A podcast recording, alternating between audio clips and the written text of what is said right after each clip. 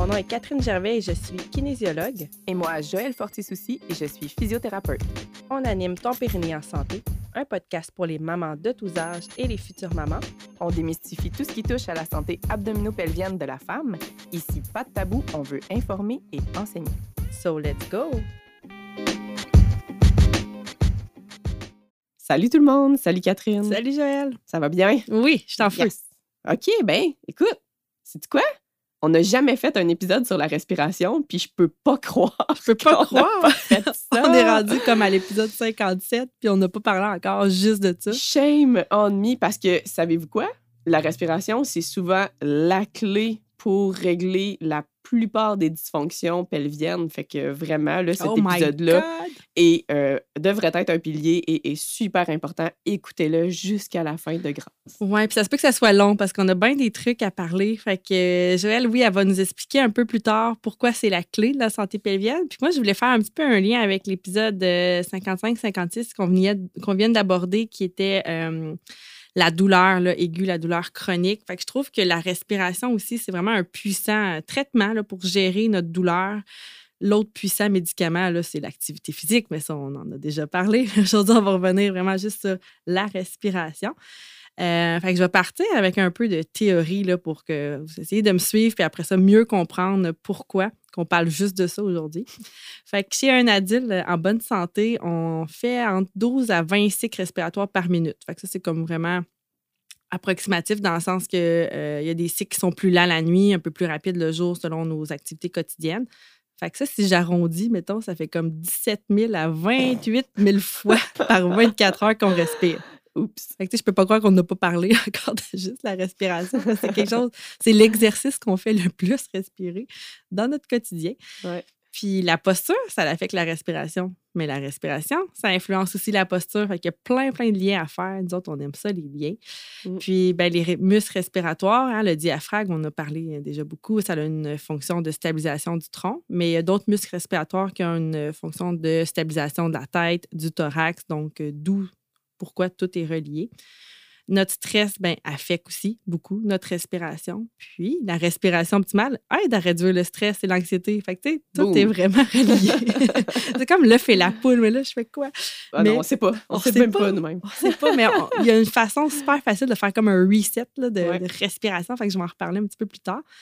Mais euh, faites le test. Fait que là, regardez-vous respirer. Est-ce que vous envoyez l'air plus vers le haut? Tu sais, quand vous inspirez, est-ce que les épaules se soulèvent, le cou semble tendu? Ça, c'est quelque chose qu'en en clinique, on, on voit tout de suite, hein, GL, quelqu'un qui respire plus de façon paradoxale là, Ouais. ou vers le haut. C'est la première chose que je teste. Moi, je dis respirer profondément. C'est tout ce que je dis, puis je veux voir qu'est-ce qui se passe. Souvent, c'est ça, tu les dis épaules pas, je vais analyser votre Ouais. respiration. Non, Non, non, tu dis, non. je respire. Puis c'est ça. Si les épaules lèvent un petit peu, euh, on peut se douter que c'est peu profond comme euh, respiration. Puis ça va aller surcharger beaucoup les muscles du cou. Fait que ça peut nous prédisposer de toutes les douleurs, les tensions qu'on a dans cette région-là. Mhm. Fait que je dis ça, vous vous regardez en ce moment, vous êtes peut-être comme Ah ouais, je lève les épaules. Inquiétez-vous pas, on va vous donner des trucs tantôt pour vous aider.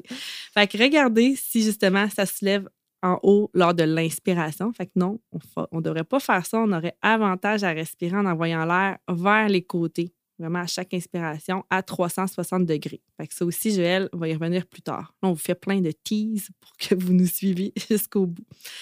Fait que si je reviens à cette respiration-là qui rouvre les côtes ou la 360 degrés, on l'appelle la respiration diaphragmatique. C'est qu'on utilise plus le muscle diaphragme pour respirer au lieu d'utiliser les muscles plus au niveau du cou. Fait qu'on veut une expiration longue et lente. Ça, ça va vraiment nous aider à stimuler aussi le nerf vague. Et là, je rentre dans de la grosse théorie. Mais c'est Hey, mais je important. vais essayer de pas répéter, par exemple. Mais c'est pas grave si on répète. T'sais, moi, je le fais plus côté douleur. Toi, tu vas revenir plus santé pelvienne. Je pense que vraiment, Mm. les humains, on a intérêt à ce qu'on répète souvent, ce qu'on va dire aujourd'hui. Fait que c'est quoi le nerf vague? Pourquoi qu'on veut le stimuler? C'est que lui, là, son rôle, c'est de mettre notre système un peu à off, de tout notre stress qu'on peut avoir. En fait, il vient vraiment euh, jouer un rôle au niveau du système qu'on appelle parasympathique. C'est comme la branche de notre système nerveux autonome qui est responsable de la relaxation, du repos, puis aussi de la conservation de notre énergie, si on veut. Puis, tu sais, dans notre quotidien, là, ça va être plutôt le contraire. On va plus challenger, stimuler notre système nerveux sympathique. Lui, il n'est pas très sympathique dans le sens que. C'est ma façon de me rappeler. Il nous épuise. ouais, vraiment. Parce que, mettons, vous êtes en retard à un rendez-vous, là. Et là, ça, ça y va sur le sympathique. Après ça, votre bébé, il pleure toute la nuit. Ça nous stresse. On est dans vraiment dans l'anxiété un peu plus. Euh, là, un gros rush de stress au travail. Là, Joël, tu me disais tantôt, tu es comme dans une passe que tu un gros rush de, plein d'affaires qui t'arrivent dans ton agenda qui est bien rempli. Toi puis ton chum, vous travaillez tôt le matin, il faut être porter les deux enfants, ils vont pas à la même place. Euh, comme... Oui, tout ça, là, Ben là, on est dans le système nerveux sympathique à fond à fond Léon. puis, ça, ça nous stresse, ça, ça le stimule vraiment beaucoup. Puis ce qui est plate, c'est que le corps, il a comme pas la possibilité de se rééquilibrer instantanément. Il faut comme s'auto-réguler nous-mêmes consciemment. Il faut en prendre conscience de ça. Parce que sinon, il y a vraiment plusieurs symptômes qui peuvent apparaître quand on parle de symptômes, ben là, ça serait fatigue, anxiété, dépression, des émotions là, en montagne russe, puis pas juste à cause des hormones. Euh, troubles digestifs, douleurs chroniques. Euh, le cortisol aussi va être un peu plus sécrété. Fait que là, peut-être prise de poids, cholestérol, insomnie, diabète. J'en passe, on pourrait vraiment parler longtemps. Puis je veux quand même qu'on revienne à l'essentiel de la santé belvienne, mais tout ça pour dire que quand notre système sympathique est fortement stimulé, il n'y a pas de bienfait vraiment. c'est normal, là, oui, rapidement, d'avoir du stress puis de le gérer, mais comme quand c'est tout le temps, là, essayez de changer quelque chose dans votre routine aussi, quand c'est des problèmes d'horaire pour comme ou d'en prendre conscience à chaque fin de journée puis de vous calmer avant d'aller euh, vous coucher. prenez conscience de votre état, de votre respiration, de votre fréquence cardiaque. Hein. Si vous voyez que ça s'accélère, ben on est pas mal dans le système nerveux sympathique aussi qui, qui se déclenche. Et essayez d'activer plutôt le système nerveux parasympathique avec la respiration profonde. ça le force. Ça le force, c'est ça. qu'on veut. Fait que la respiration profonde vient stimuler le nerf vague. Il y a beaucoup d'autres façons de stimuler, mais je, parle juste de la respiration aujourd'hui. On peut faire, par exemple, la cohérence cardiaque. Fait c'est drôle parce que la respiration, en fond, c'est comme la seule fonction de notre corps qu'on peut volontairement contrôler. Tu ne peux pas volontairement contrôler ta digestion, mettons, mais ça, ni ton rythme cardiaque, comme c'est ça qui contracte aussi le plus de fois dans une journée. C'est ça, mais ça, la respiration, tu es capable de contrôler. Fait que mettons que tu dis, OK, je fais une petite séance de cohérence cardiaque, par exemple, mais tu peux dire, je vais prendre six respirations profondes par minute. au lieu du cycle de 12 de tantôt que je parlais, là, on ralentit tout ça, puis je fais comme pendant trois minutes, je vais respirer six fois par minute. Donc, on respire plus profond. On va vraiment essayer de faire un reset de tout ça pour euh, que ce soit bénéfique pour notre fonction vitale.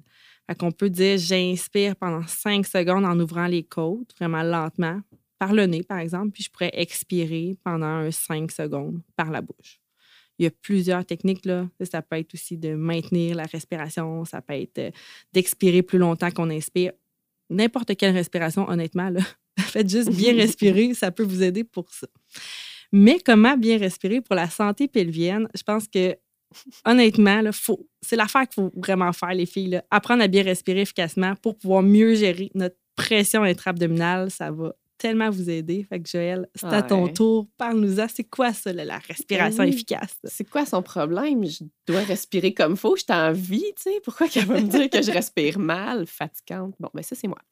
en fait, c'est ça ce que moi, j'ai, euh, en tout cas, à travers les formations, puis tout ça, puis même les, les femmes que je côtoie, je réalise que puis mes enfants que je regarde, on perd notre belle respiration, notre beau patron respiratoire avec euh, des nombreuses pressions sociales qu'on vit euh, en tant que femme en rentrant notre ventre tout le temps mm-hmm. parce que hein, on n'en veut pas de bédaine en vivant le stress au quotidien, comme tu disais.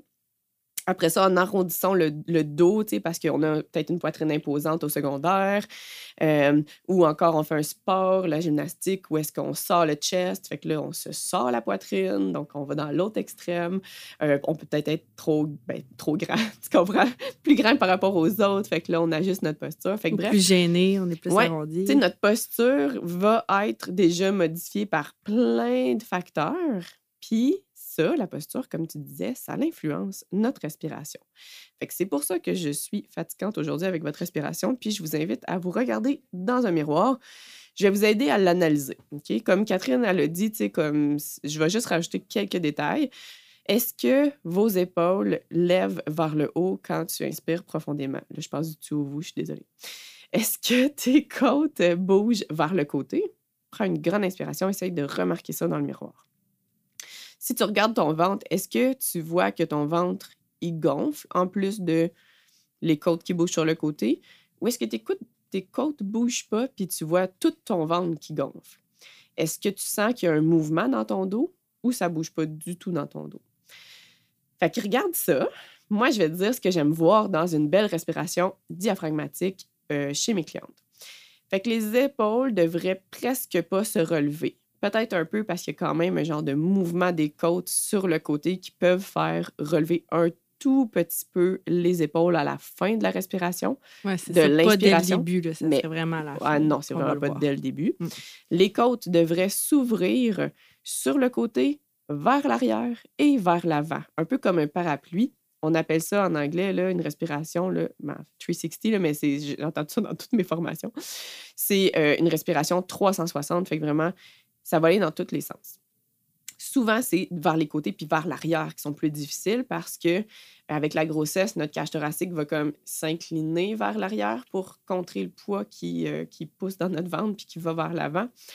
Euh, puis aussi pour après ça, quand on prend bébé, hein, on a un poids devant nous, fait qu'on se shift vers l'arrière pour contrer le poids de bébé dans nos bras. Et euh, ça va un peu bloquer les côtes. Fait qu'on va souvent respirer beaucoup plus à l'avant de la cage thoracique et non sur les côtés et dans notre dos. Puis le ventre devrait doucement se gonfler parce qu'il est relâché et que l'air a fait une pression vers quelque part, puis c'est vers le bas. on ne veut pas que la cage thoracique monte. On veut vraiment que ce soit le diaphragme, qui est le muscle du bas de nos côtes, donc qui est attaché à nos poumons, qui se contracte, descende et s'écarte. Il s'ouvre en même temps qu'il descend. Et ça va faire que justement nos viscères, qui est dans notre ventre, vont euh, vouloir aller vers l'extérieur légèrement. Si jamais vous voyez que c'est tout dans votre ventre, mais c'est que vous la poussez l'air dans votre ventre. C'est pas que votre ventre est relâché, c'est que vous contractez d'autres muscles pour envoyer l'air ou la pression dans cette direction-là. Puis finalement, on devrait sentir nos côtes bouger jusque dans notre dos. Euh, ah, je ne peux pas voler toutes mes punches. Je vais y aller dans là. OK. Fait que la première erreur que je vois, moi, c'est la respiration qu'on appelle paradoxale. Fait que c'est celle que on tire la cage thoracique avec nos muscles accessoires vers le haut, le diaphragme, relativement à la cage thoracique, il ne bouge pas. Fait que l'air va rentrer. C'est comme, c'est dur à imaginer, là, mais imaginez, c'est un disque, puis vous tirez le ballon, comme par en haut. Mais ça crée une pression pareille, un changement de pression, fait que l'air va être attiré vers l'intérieur. Mais les côtes vont pas bouger, le diaphragme va pas contracter, puis c'est vos muscles accessoires au niveau du cou qui vont travailler plus, plus, comme on met dans nos dossiers. Ce que ça fait, ben, c'est ça, des tensions au niveau du cou. Fait que c'est aussi la respiration qui est la plus associée avec le stress et celle que je vois le plus souvent. Très fréquent. Oui, ouais, vraiment, vraiment, vraiment beaucoup. Euh, fait que portez attention, puis essayez que, au moins, là, quand vous vous entraînez à l'activité physique, que ce soit pas cette respiration-là que vous faites, parce qu'elle n'est pas plus efficace elle va vous causer des points dans les omoplates, elle va vous causer des points dans le cou, des, tensions dans le cou. Et euh, c'est ça, ça, ça c'est pas ça fait pas rentrer plus d'air. Mm. Non, vraiment pas. En fait, c'est ça, ça augmente les charges gazeuses, ouais, c'est ça, dans le haut des poumons, puis les charges gazeuses est moins efficace dans le haut des poumons. OK, après ça, l'autre erreur que je vois, c'est la respiration qui est antérieure. Fait comme je disais, qui va seulement dans le devant des côtes. Fait que plus typique, on va dire, de la ballerine ou de la gymnaste. Puis, euh, c'est associé au costochondrite, dans le fond, parce qu'on va surcharger les articulations de des côtes antérieures, fait que vers l'avant, on va dire euh, sous la brassière.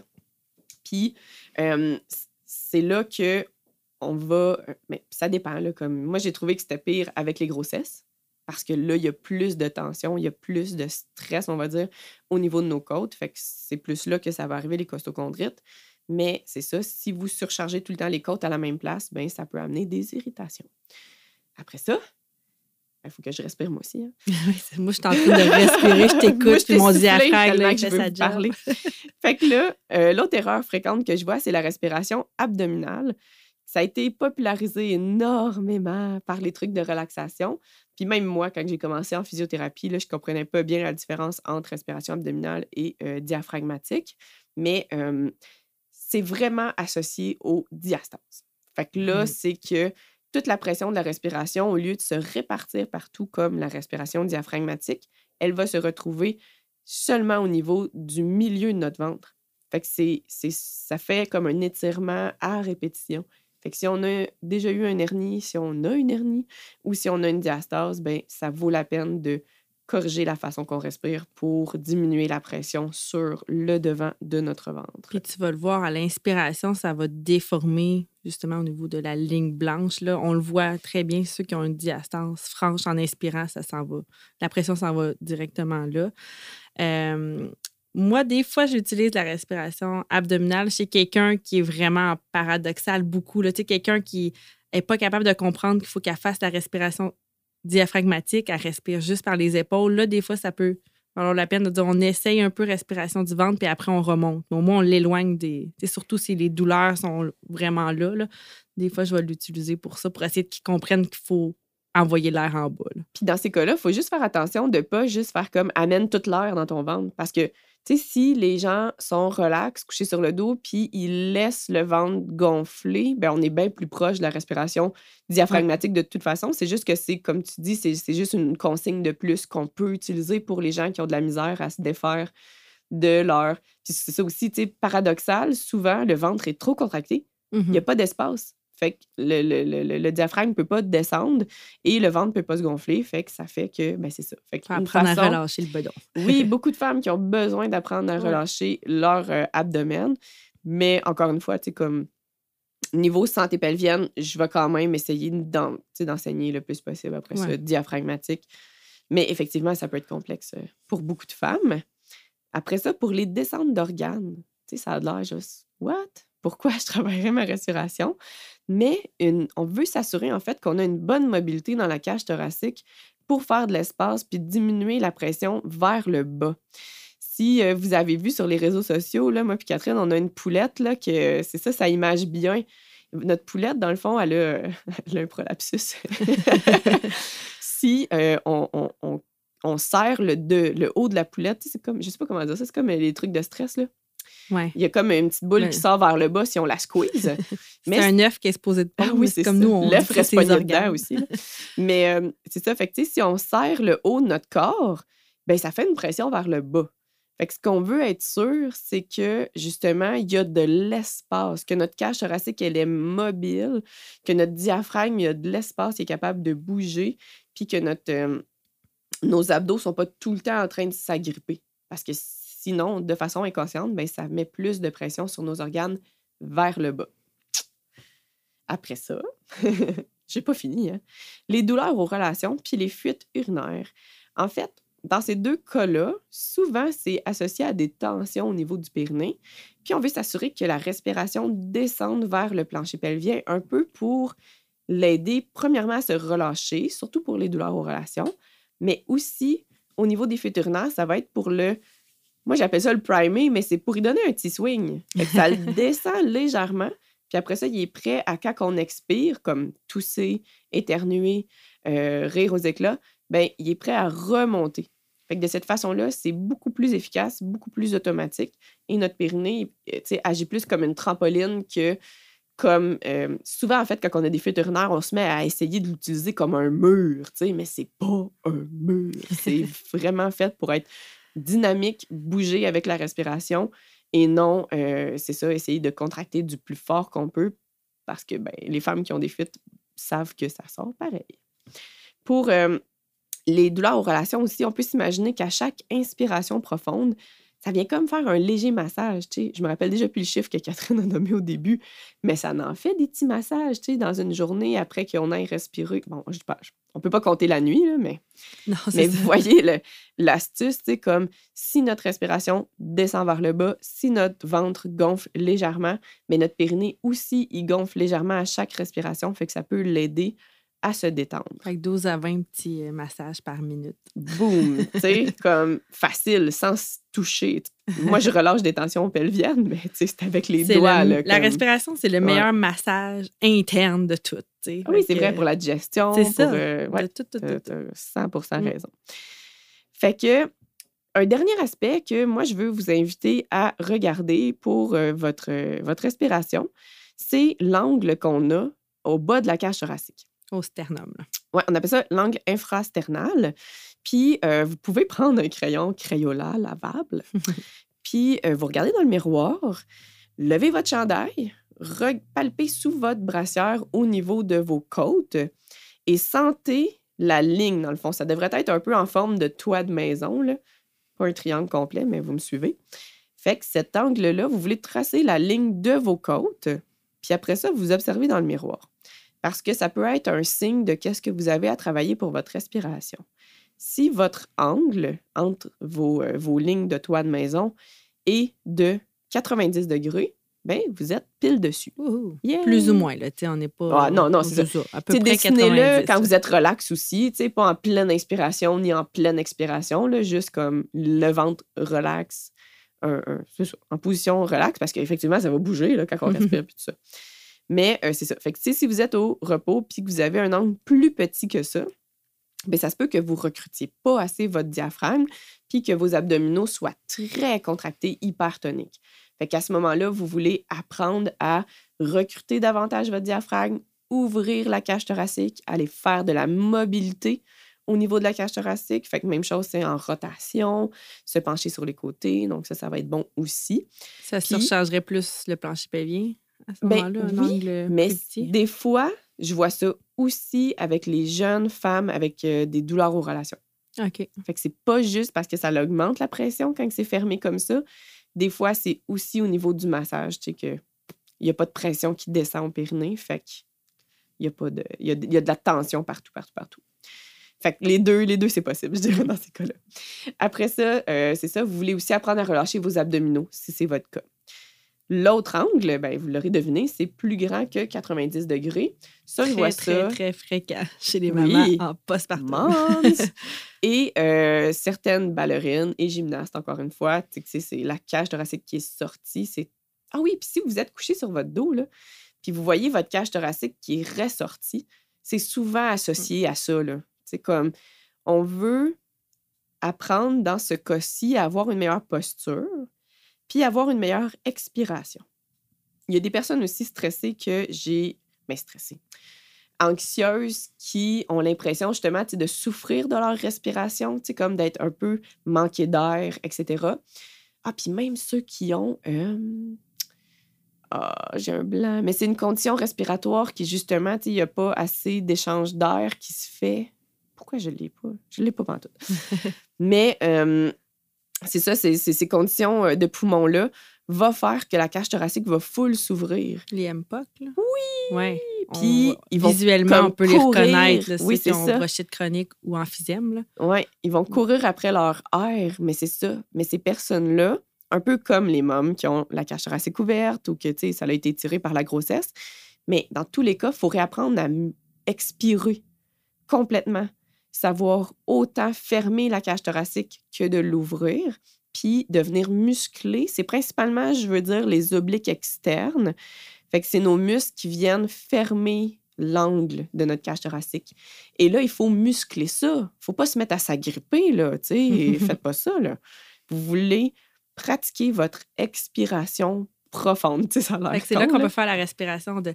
Ah, Oui, on vide. Ça, on vide au complet, là, le ha breathing qu'on Mais appelle. mais- on essaye de laisser comme le bas du ventre relâché quand on fait cela. Sinon, c'est celui avec le plancher pelvien. OK. Je suis pas mal sûre qu'on l'a enseigné dans notre épisode de plancher pelvien. Ouais, c'est sûr que oui. me- mais oui, je me connais, là, je suis fiable de même. Bon. mais en gros, tu sais, c'est inspirer, contracter le plancher pelvien, puis souffler.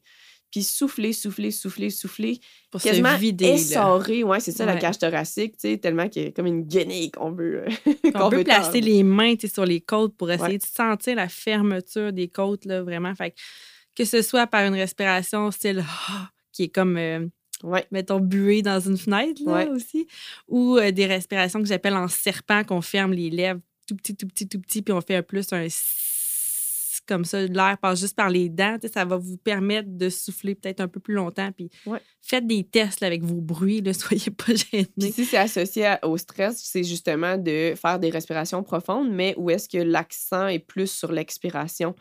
Puis il y a une affaire bizarre, j'ai lu un livre sur la respiration que je pourrais pas, on n'a pas le temps. Mais euh, en gros, c'est ça. Il parlait que si on n'est pas habitué de diminuer un petit peu notre concentration d'oxygène dans notre sang, ben on a vraiment une espèce de réponse de panique par notre corps. Mais on peut s'habituer à ça, puis c'est pas un danger. Là, je veux dire, on n'est pas dans l'eau, on peut toujours respirer quand on veut, mais de insister à vider, vider, vider, puis peut-être même prendre une petite pause avant l'autre inspiration. Donc ça, ça peut nous aider à arrêter d'avoir l'impression de manquer d'air. Puis, mais à part si vous êtes enceinte, ne faites pas ça si vous êtes enceinte. oui, il faut faire attention avec les exercices de respiration, c'est ça. Surtout enceinte, c'est que des fois, ça peut nous provoquer un peu de, d'étourdissement. Fait que, faites pas des cycles très longs de, de, respiration. Prenez des pauses. OK, je fais cinq respirations, je respire normalement, je refais cinq respirations. sais, on n'enchaîne pas des exercices à se vider les poumons comme ça non. très longtemps. Fait que, allez-y progressif, du moins. Là. vraiment, si vous n'êtes pas enceinte, là, vous pouvez vous pratiquer à vider, vider, vider, vider, prendre une petite pause, puis après ça, réinspirer tranquillement. Mais euh, c'est ça. Fait que, il y a vraiment plein de possibilités. On peut beaucoup s'amuser avec la respiration. Puis, moi, je vous dirais, la prochaine fois que vous vous entraînez, essayez de remarquer. Est-ce que vous êtes capable de garder une belle respiration constante, pas juste haletante? Ça fait tout sens, c'est mmh comme être trop court, mais bien profonde puis euh, diaphragmatique. Fait qu'essayez de maintenir ça.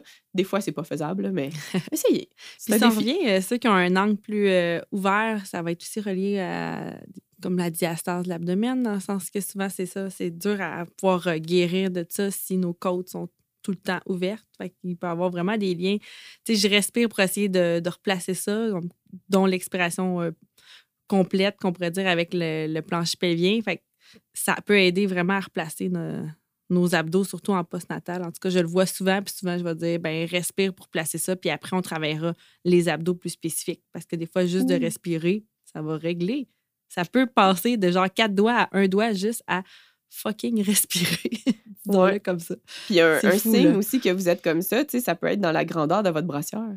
Tu sais, si avant, vous étiez un 34, puis là, vous êtes comme stallé à un 38 post-accouchement, mais que vous ne voyez pas vraiment, tu sais, de différence au niveau de votre poids, ben ça se peut que ce soit juste votre cage thoracique qui n'a pas refermé, repris sa place. En même temps, c'est normal. Ça peut rester ah, un petit peu plus ouvert aussi, là, au niveau des, des côtes, surtout celles que le bébé euh, il a vraiment été vers le haut. Là. Fait, mais tu sais, c'est ça, de passer d'un 34 à un 38 peut-être. Et moi, de ce que, j'ai vu, pour vrai, s'il n'y a pas de prise de poids, vraiment, là, comme c'est malléable. Ça bouge, c'est dynamique, puis il y a vraiment moyen de euh, ramener au moins, tu sais, comme un bel aliment de cage thoracique. Surtout dans les premières semaines postnatales, on est plus malléable. Si ça fait comme 10 ans que t'es comme ça. taille de, de, brassière. Puis en plus, parce que, tu sais, mettons, là, vous décidez de faire du crossfit, vous faites des pull-ups, ben vous allez voir que vous allez prendre du coffre. Ah ouais, c'est ça. Pas, Là, c'est des muscles, c'est pas d'autres.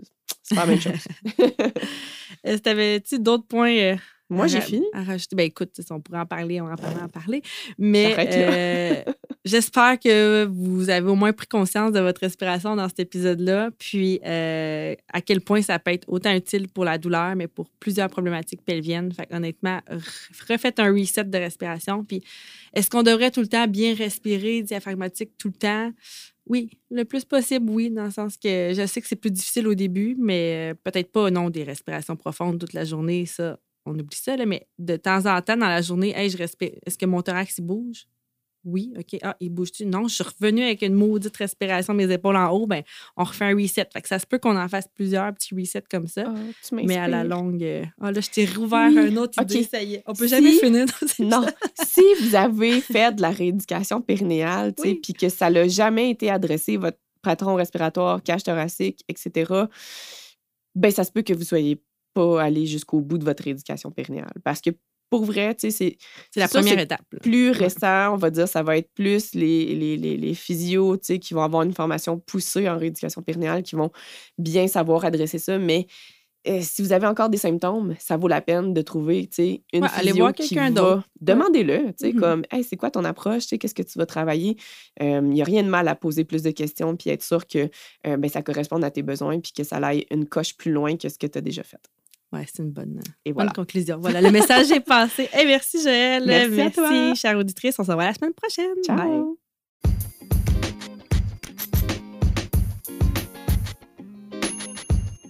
Hey, merci d'avoir écouté l'épisode jusqu'ici. Si tu as apprécié, n'hésite pas à le partager avec toutes les femmes de ton entourage qui pourraient être intéressées par le sujet de cet épisode. Aussi nous laisser une note de 5 étoiles sur Spotify ou Apple Podcast. On te remercie vraiment beaucoup de soutenir notre mission et à la semaine prochaine.